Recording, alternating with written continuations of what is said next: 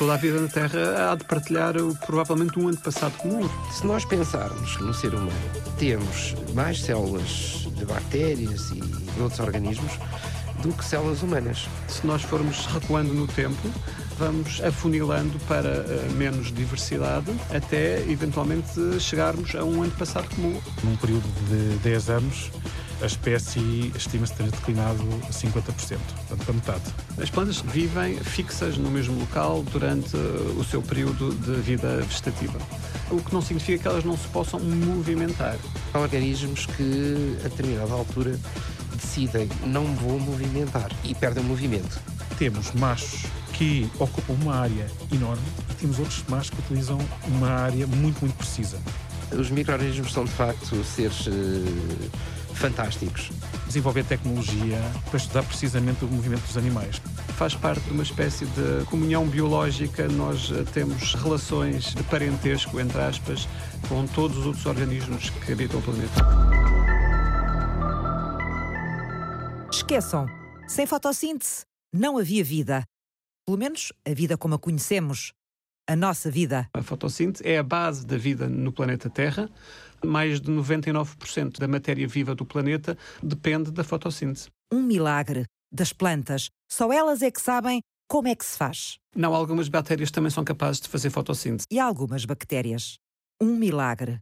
Porquê, Jorge? Porque faz-me sempre uh, pensar no milagre de transformar uh, a água em vinho, não é?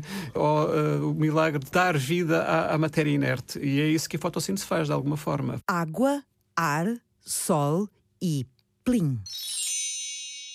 Transformação de matéria inerte em matéria orgânica. Vida. A fotossíntese é um processo que utiliza a energia do sol, para, a partir de substâncias muito simples como a água e o dióxido de carbono, produzir eh, toda a matéria orgânica que nós conhecemos. Basicamente, produz a maior parte das outras moléculas orgânicas que formam o mundo vivo. É essa capacidade, quanto a mim, extraordinária e fascinante de transformar água e uh, ar em vida usando a luz do sol, que foi o meu motor pelo interesse da fotossíntese. Foi assim que Jorge Marques da Silva chegou às plantas, à fisiologia vegetal. O biólogo da Faculdade de Ciências da Universidade de Lisboa investiga as funções das plantas. Portanto, as plantas usam água, dióxido de carbono e luz solar para produzirem matéria orgânica e os animais que se alimentam de plantas depois desmontam essas moléculas energéticas para obterem energia para os seus processos musculares, etc sem a fotossíntese não haveria vida? Poderia haver uma vida residual. Por exemplo, na zona dos Açores, em que há a libertação de, de gases do interior da Terra em fontes hidrotermais subaquáticas, crescem algumas comunidades, essencialmente de micro-organismos, mas depois a quais se associam outros organismos, em zonas onde não chega a luz solar e essas comunidades, pelo menos em parte, são sustentadas por energia química e não por energia uh, da luz.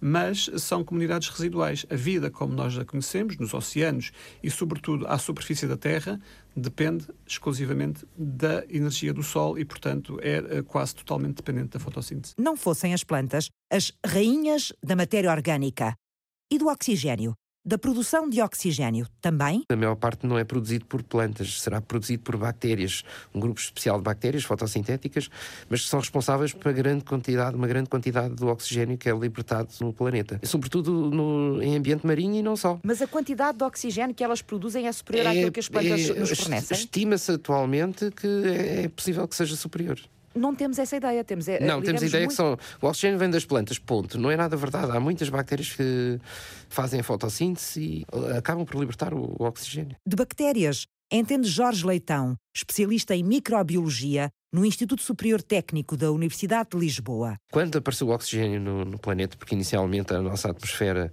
não teria oxigênio, esse oxigênio foi produzido precisamente por bactérias, não havia plantas. Aliás, pensa-se que as plantas sintetizam oxigênio, porque a determinada altura na evolução houve algumas que conseguiram engolir um organismo que produzia o, o oxigênio e essa simbiose evoluiu para aquilo que são as plantas. Na prática, as plantas uh, roubaram a esses micro-organismos a capacidade e o segredo de fazer oxigênio. E essas estruturas que existem, que são os cloroplastos, serão de facto uma espécie de rudimentos dessas células primordiais. O DNA dessas estruturas não é exatamente igual ao DNA das plantas. Os machos têm uma gravata, têm uma plumagem nupcial espetacular e tem também umas paradas muito elaboradas. O biólogo João Paulo Silva trabalha com aves. Desde trompetear com os pés, a dar impulsos para o ar e baterem as asas. É uma ave que tem um comportamento nupcial muito interessante. Com uma em especial, o cisão. A ave afeiçoou-se ao Alentejo. Está em declínio há duas décadas e faz parte da lista de proteção europeia. O cisão gosta de cereais e de planícies abertas. Chamadas as aves de párias, ou as aves dos meios agrícolas. Uh, Chamam-se aves de? Aves de párias. São as aves que terão evoluído da verdadeira estepe para as áreas agrícolas abertas. Houve um, um período de adaptação centenar em que as aves conseguiam se adaptar dos sistemas naturais, das pastagens das estepes, para os sistemas agrícolas extensivos. Bom, mas o que faz um botânico, um microbiologista e um ornitólogo, todos no mesmo ponto de partida? Qual é o ponto de partida? Eu estou a trabalhar muito com o movimento de animais, principalmente aves. As plantas vivem fixas no mesmo local durante o seu período de vida vegetativa, o que não significa que elas não se possam movimentar. Os fungos vão sempre andando, digamos. O movimento, a locomoção, quantas estratégias é que os seres vivos encontraram para se deslocar no meio a que pertencem? O ar, a água, o solo. Aliás, por que é que precisam de se deslocar? Há uma equipa internacional que está a estudar os impactos globais neste período que vivemos, do Antropoceno, e estão a fazer esse estudo com diferentes grupos de animais. O biólogo João Paulo Silva, do Centro de Investigação em Biodiversidade e Recursos Genéticos, faz parte da equipa. É especialista numa nova tendência do estudo da ecologia, a ecologia dos movimentos. Este primeiro estudo que foi feito foi dirigido aos mamíferos e quis estudar qual é que era o impacto da pegada humana. A pegada humana mede, no fundo, o nível de intervenção humana, o índice de intervenção humana no movimento dos mamíferos. Pela primeira vez, a nível global, os cientistas calcularam como é que as construções e a ação humanas afetam o movimento dos animais. A equipa seguiu os trilhos de mais de 800 indivíduos de 57 espécies usando um sistema GPS. Isto estudou-se a diferentes escalas temporais, a escala de uma hora e 10 dias, e chegou-se à conclusão de que, num período de 10 dias, animais que coincidissem com áreas de maior pegada humana deslocavam-se um terço daquilo que se deslocam os animais em áreas menos intervencionadas pelo homem. Comprova-se que há uma tendência e há um padrão evidente de, a nível global, haver um impacto no movimento do grupo dos mamíferos, causada por áreas mais intervencionadas pelo homem. O que é que provoca a limitação dos movimentos dos animais? Há projetos que são muito impactantes no movimento dos animais. Estamos a falar de infraestruturas como estradas, como barragens.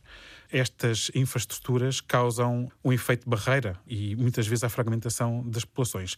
Também podem trazer benefícios. Portanto, áreas mais intervencionadas, áreas mais agrícolas para algumas espécies representam maior disponibilidade de alimento, mas que no conjunto concluímos de que os movimentos estão reduzidos. A redução do movimento fraciona populações e obriga os animais a mudarem comportamentos. Mas a perda global do território tem um impacto maior. O funcionamento dos ecossistemas. Se nós, por exemplo, temos um predador que tem muitas vezes uma área vital, ocupa uma área grande, e se esse predador fica restrito a uma determinada área, pode eh, significar que não consiga controlar as suas, presas, as suas presas habituais. E essas presas habituais, por sua vez, vão ter uma maior ação de herbivoria. E, portanto, o funcionamento dos ecossistemas eh, será também bastante afetado por todo este impacto que estamos a verificar com a limitação dos movimentos dos mamíferos. Mudam as interações entre as presas e os predadores. Alteram-se os ciclos de nutrientes até a transmissão de doenças varia. Aquilo que se verifica é um declínio generalizado grande parte das vezes, mas que, eh, num extremo, poderá levar mesmo à extinção de alguma espécie. Quem diria que as viagens dos animais são assim importantes e que a locomoção ajuda aos processos ecológicos? Toda esta intervenção que estamos a viver neste período do antropoceno compromete muito a biodiversidade. Bom, pelo menos as plantas não terão este problema, não têm que se deslocar. Elas deslocam-se de acordo com gradientes ambientais. Deslocam-se? Por exemplo, nas últimas glaciações houve deslocação de comunidades de plantas à procura, digamos, do seu ótimo ambiental. Jorge Marques da Silva, especialista nas funções e nos comportamentos das plantas. A população de plantas deslocou-se ao longo de gerações, claro, não é? Cada árvore não se desloca, mas quando a árvore gera descendentes, eles colocam-se um pouco mais próximo do seu ótimo ambiental e ao longo de muitas gerações há uma deslocação da população. Portanto, podemos falar em deslocações de populações de plantas. Mas como é que esta migração acontece? As plantas, quando se reproduzem, produzem sementes. As sementes são dispersas de, de várias formas, portanto, vão acabar por se localizar num raio em relação à planta-mãe e vão germinar e dar origem a novas plantas. Imaginemos que há uma alteração climática e que, por exemplo, a parte mais a sul do raio de dispersão da, das sementes começa a adquirir temperaturas excessivas. As plantas que germinam nessa zona morrem e as que germinam mais a norte sobrevivem. Na geração seguinte, haverá um novo raio centrado nas plantas mais a norte e progressivamente, de modo que toda a população começa a subir para norte se houver um, um, aquecimento progressivo do clima, à procura da zona climática ótima que se está a deslocar para norte. Por exemplo, na Grã-Bretanha, na última idade do gelo, há cerca de entre 10 e 20 mil anos, os carvalhos uh, não resistiram às temperaturas muito baixas da maior parte da Grã-Bretanha e ficaram restritos durante a glaciação ao sul da Grã-Bretanha. Quando uh, a temperatura voltou a subir, observou-se uma progressiva expansão dos núcleos sobreviventes de carvalho no sul da Inglaterra, para norte, voltando a ocupar a maior parte do território. Isso foi observado já no final do século XIX e um, um, um botânico inglês, Reid, fez uns cálculos entre aquilo que ele julgava ser a capacidade de dispersão dos carvalhos e os dados fósseis que mostravam o avanço das populações para norte depois da glaciação e os dados não batiam certos. O avanço parecia ter sido muito mais rápido que o avanço que ele calculava que era possível com base no raio de dispersão de cada geração de carvalhos. E isso ficou conhecido como o paradoxo de Reid. E o mistério foi resolvido? Ainda hoje se discute, passados mais de 100 anos, ainda se discutem soluções para o paradoxo de Reid. Começam a surgir algumas, muito associadas à modelação matemática da capacidade de expressão das plantas. E o que parece explicar, enfim, esse paradoxo é que o que marca o ritmo de migração de uma população de plantas não é a média da sua dispersão, mas são os outliers, são as dispersões eh, particularmente longínquas. Imaginemos um carvalho. Um carvalho produz sementes e as sementes, imaginemos que as sementes uh, ficam, a maior parte delas ficam num raio de 200 metros em torno da árvore mãe. Mas há uma ou duas sementes porque foram produzidas num dia, por exemplo, ciclónico, em que ficam a 2 km da árvore mãe mais vento foram. Por exemplo, uh, sim, foram levadas para muito levadas mais, para mais longe, longe, do que é normal irem. Ficam longe do resto da comunidade. Exatamente.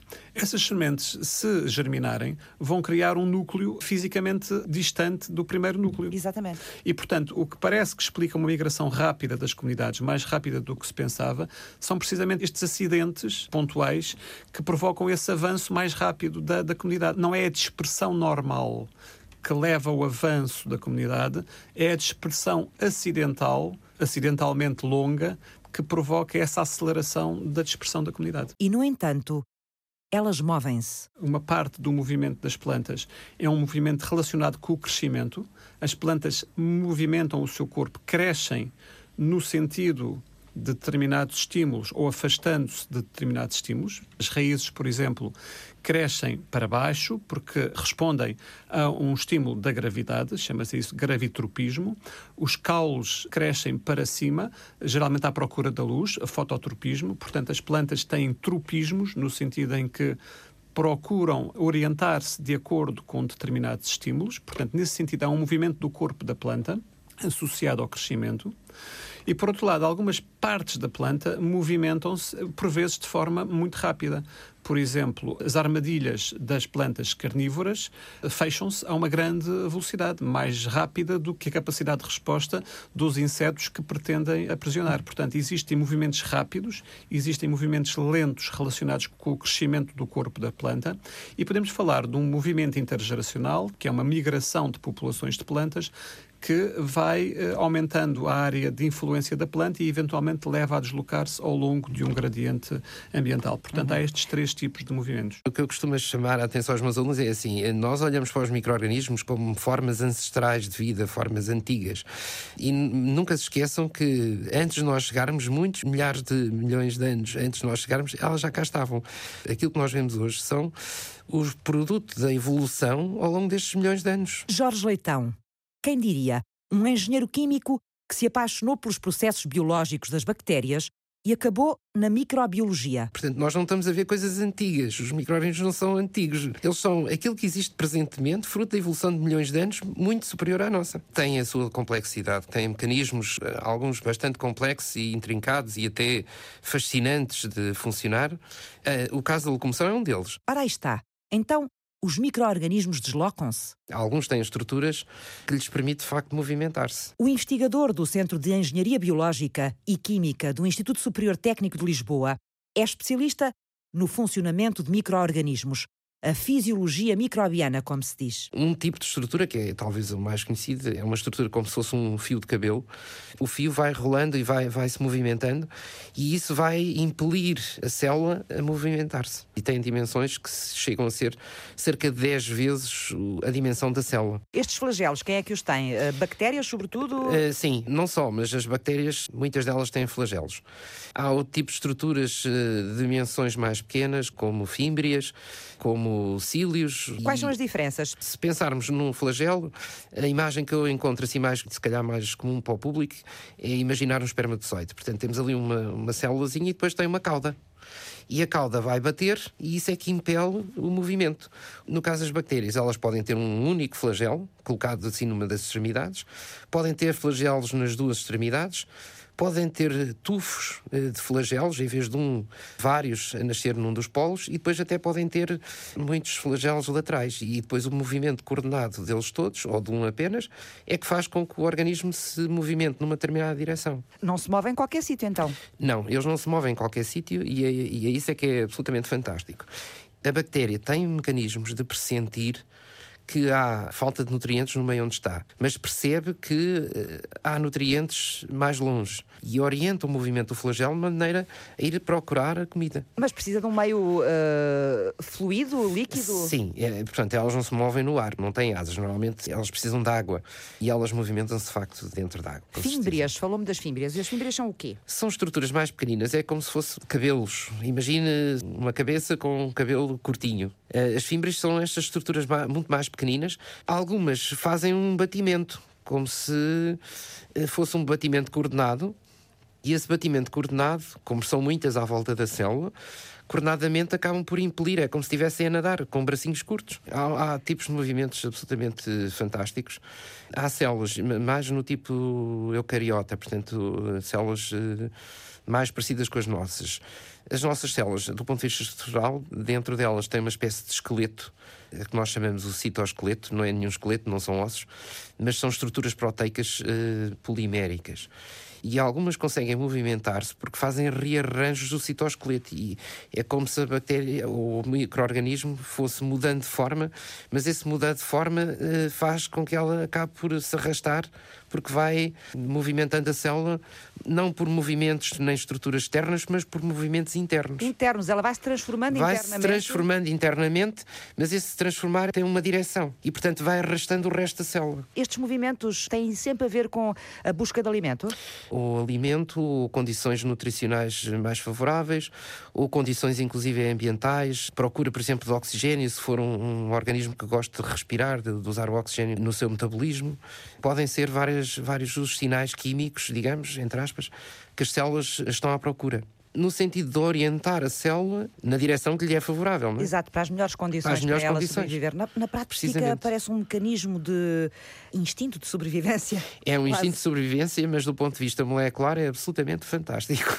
Há uma química toda por trás que faz com que as células tenham receptores na, na superfície que consigam detectar as alterações ambientais, os gradientes de concentração, para onde é que eu me devo movimentar para ir buscar a comida, e esse, esses receptores são capazes de transmitir para dentro da célula uma espécie de sinal químico que faz depois orientar, digamos que todo o desencadear de reações internas que levam nesse no sentido hum. do movimento. E os fungos movem-se ou não? Os fungos, pelo menos, movem-se no sentido que o crescimento deles é sempre nas extremidades, não é? E vão sempre andando, digamos.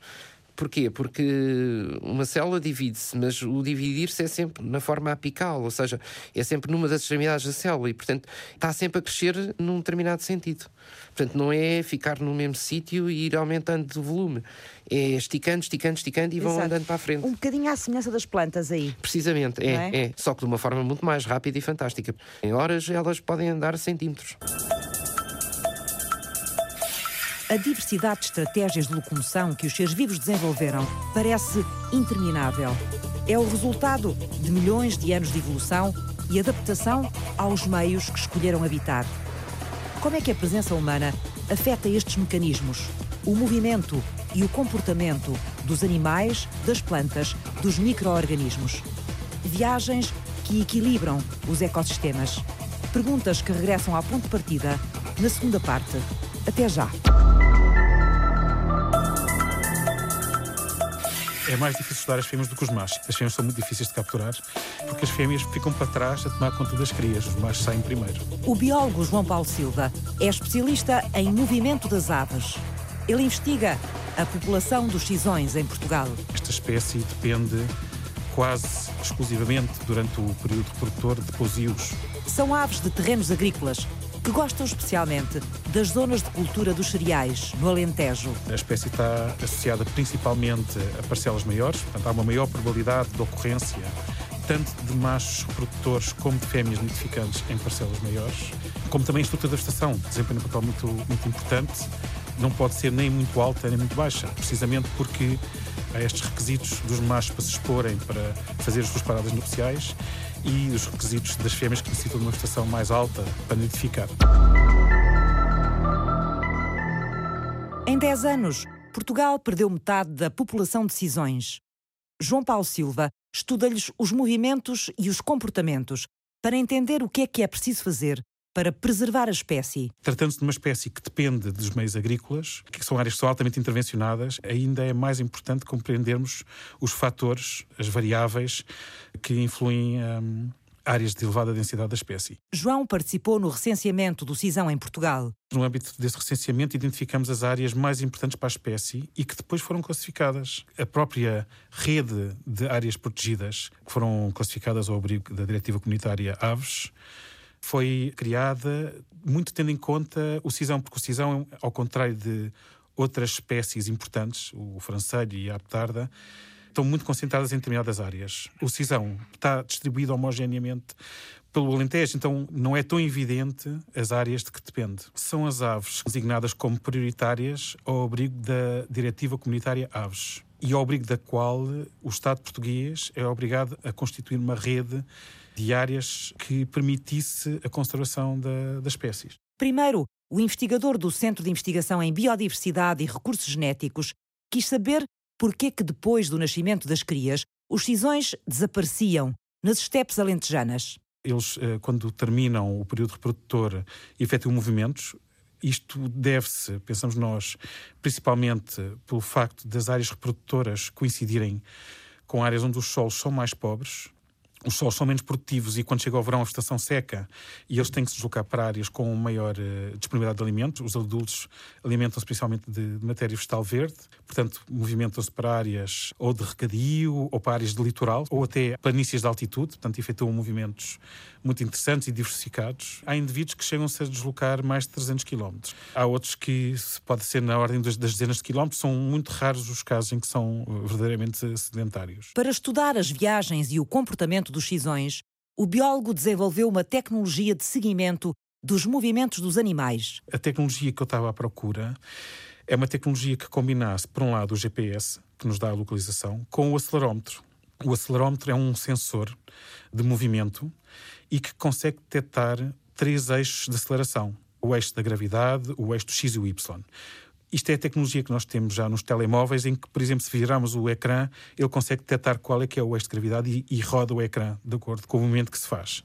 É um pouco isto que a gente faz também nas aves. Nós temos acelerómetros nos equipamentos que estão montados nas aves como se fosse uma mochila, e com isto nós conseguimos compreender a posição do equipamento. Por exemplo, se ele se está a alimentar com as costas para baixo, ou, por exemplo, se ele tiver alerta, está com as costas com um ângulo de 45 graus, ele está parado e, e com um ângulo de 45 graus, é um comportamento tipicamente de alerta, conseguimos inferir qual é o comportamento que está a ter naquele momento. Como é que se equipam as aves com estes seguidores de movimento? O cisão, em particular, é uma ave que é bastante sensível à manipulação. As equipas que fazem as marcações comigo temos sempre uma sessão de treino, primeiro com galinhas, porque temos que saber manipular bem a ave e temos que ser muito ágeis a montar para que o processo entre a captura e a libertação não leve mais de 20 minutos, porque eles se estressam muito e o stress depois pode trazer problemas musculares ou até cardíacos. Onde é que a mochila mecânica que as aves vão carregar é colocada? No caso do cisão, nós fixamos no centro gravitacional da ave, que é entre as asas. Portanto, isto é um aparelho que tem quatro alças. Dão a volta pela parte da frente, contornam o pescoço,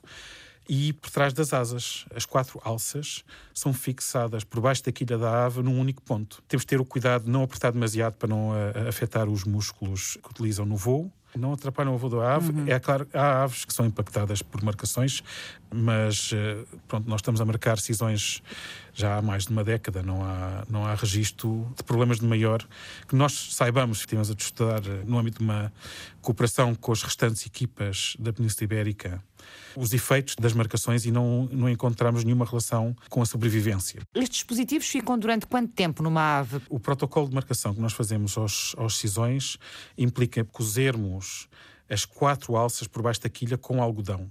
E isto é no pressuposto que o algodão vai se degradar, pensando que poderá cair passado dois anos. Depois cai da ave. E durante esses dois anos, imaginemos que é o tempo médio que pode durar um dispositivo desses preso à ave, vão sempre obtendo informação? Sempre, sim. Isso é fantástico, dois anos da história de uma ave. É, temos um caso em que temos um, um, um equipamento há quatro anos numa ave. Recebem essa informação enquanto a, a ave tem o dispositivo? Sim. Recebem-na como?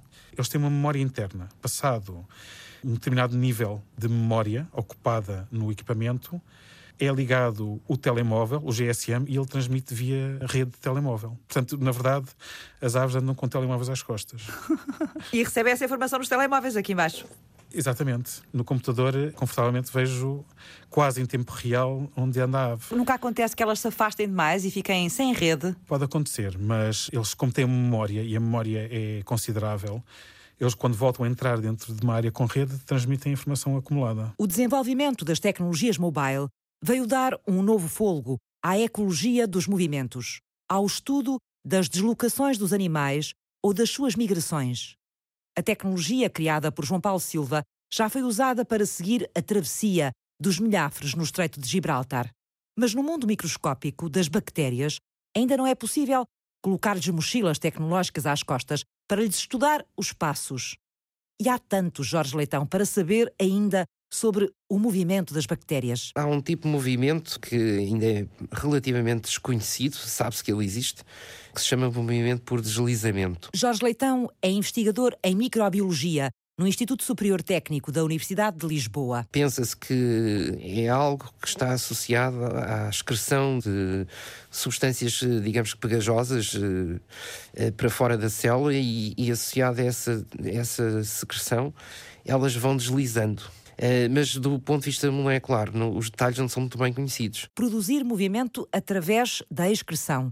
Não é fácil de imaginarmos. Quando nós olhamos para uma população delas, pensamos que aquilo é, digamos que, um conjunto, cada uma delas a comportar-se individualmente. E não é?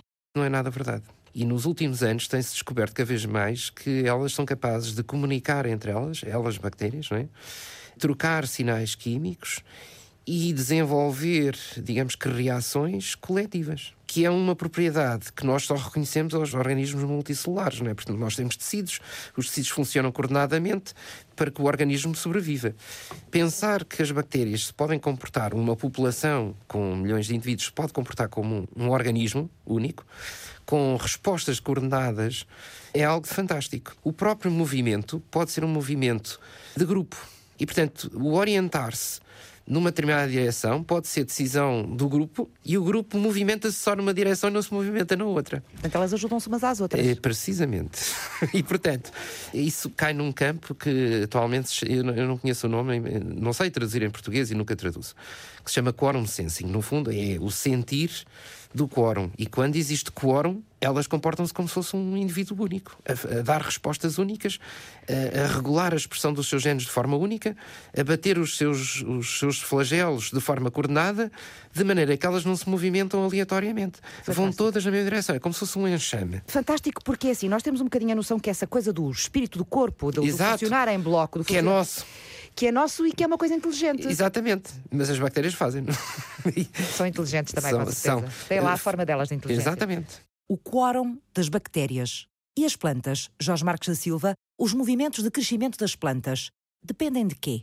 Bom, nós estamos a falar de movimentos uh, orientados. Os movimentos de crescimento são movimentos que respondem a estímulos ambientais.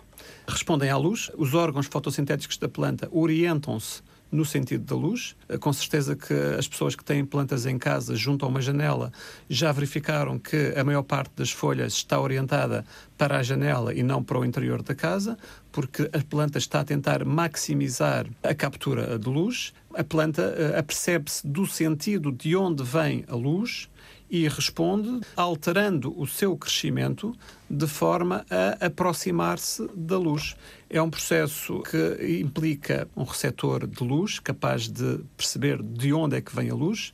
Esse receptor depois faz uma chamada transdução de sinal a um conjunto de moléculas que respondem ao receptor e que conduzem esse sinal recebido até haver uma resposta e finalmente há uma resposta eh, fisiológica e morfológica que leva à orientação da planta no sentido da luz. Essa resposta eh, está muito dependente da produção de uma classe de hormonas vegetais que são as auxinas. As auxinas promovem o crescimento e, portanto, uma deslocação de auxinas para um determinado lado da planta faz crescer mais esse lado e provoca curvaturas do caule orientando a planta para a fonte de luz. Há uma competição entre elas? Sem dúvida, sem dúvida que há uma competição entre elas. Uma das razões por que nós usamos herbicidas nas nossas culturas agrícolas é devido à competição entre as plantas infestantes e aquela planta que queremos produzir. Se as infestantes crescerem mais depressa e fizerem sombra sobre as nossas plantas, as que queremos produzir, elas roubam-lhes o recurso luz. E se for num espaço que não é mediado pelo homem, se for num espaço selvagem, por exemplo? Também há competição. Eh, por exemplo, nas florestas com uma canópia, com um copado cerrado, se caírem ali sementes das árvores, elas não vão crescer porque não há luz suficiente.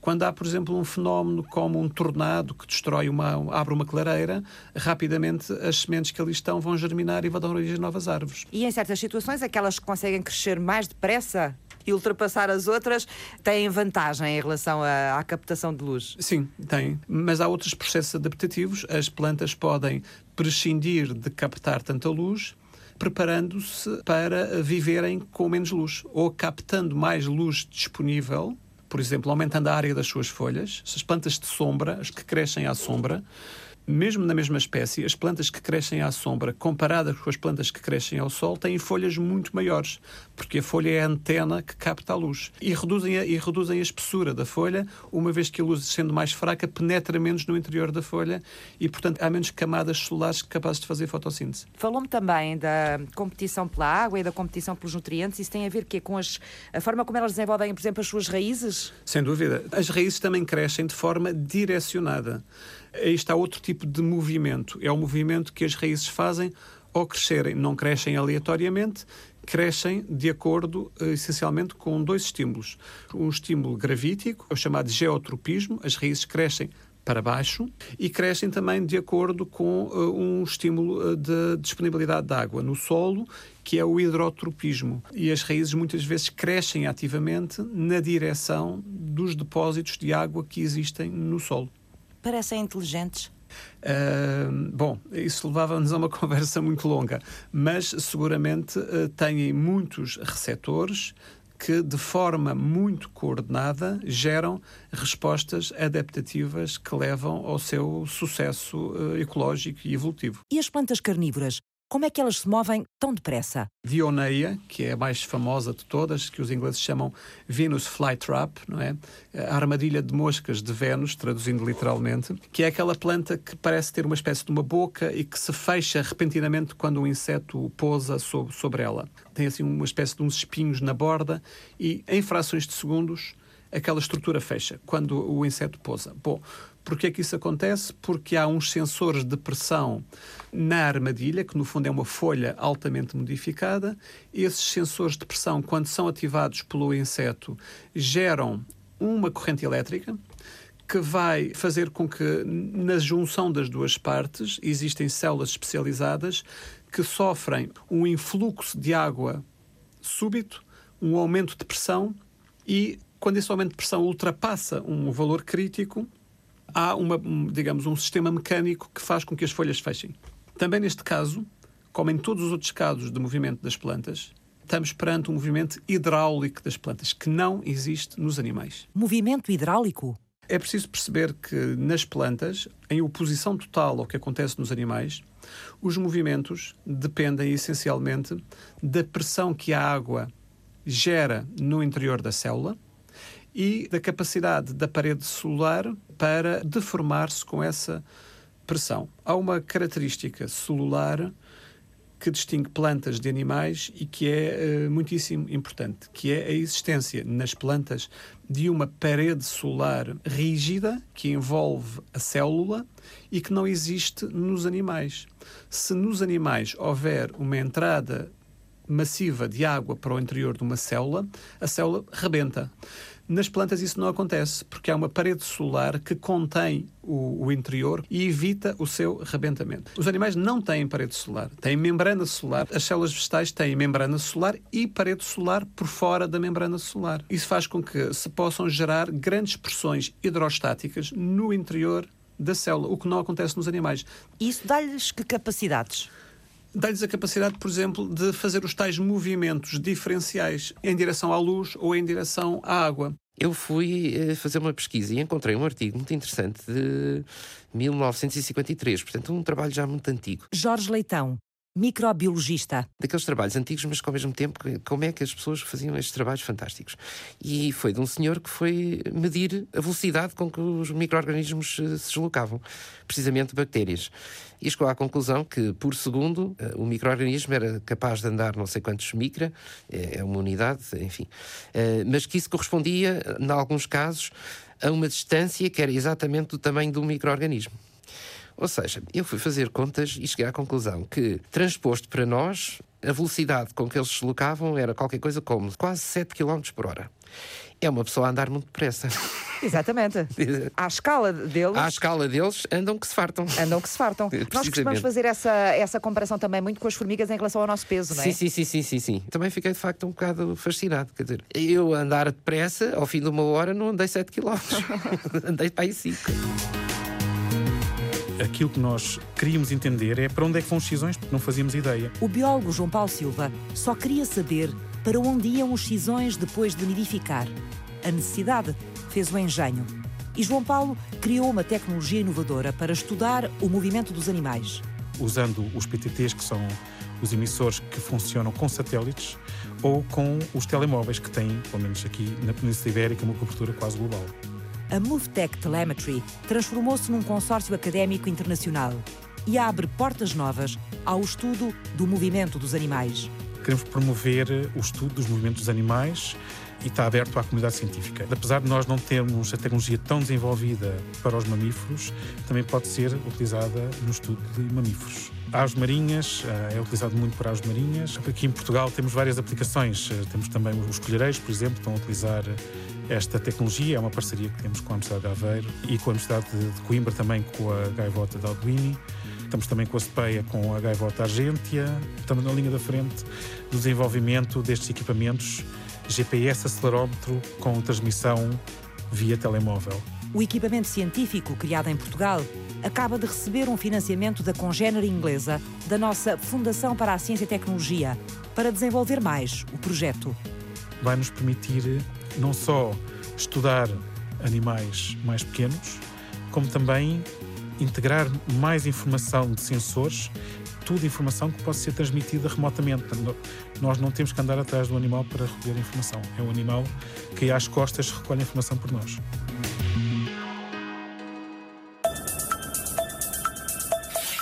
Fizeram este programa João Paulo Silva. Nós conseguimos isolar o comportamento reprodutor e agora estamos a estudar de que forma é que a temperatura pode impactar o comportamento reprodutor e com isto compreender e inferir face aos modelos das alterações climáticas o que é que poderá vir a acontecer no futuro em termos de reprodução do cisão. Jorge Leitão. Podemos pensar sempre em vinho, em cerveja, em queijos, em iogurtes e em uma data de outros produtos que de facto resultam da, da atividade dos micróbios. Aquilo que são os antibióticos são compostos eh, naturais que são produzidos por micro-organismos. Jorge Marques da Silva. Nós temos atualmente uma população mundial de 7,2 bilhões de pessoas e em 2050 estima-se que atinja os 9 bilhões de pessoas. Vamos ter, portanto, necessidade de produzir uh, mais alimentos e vamos ter que fazê-lo num cenário altamente desfavorável, que é um cenário de alterações climáticas que podem causar grandes limitações à produção agrícola.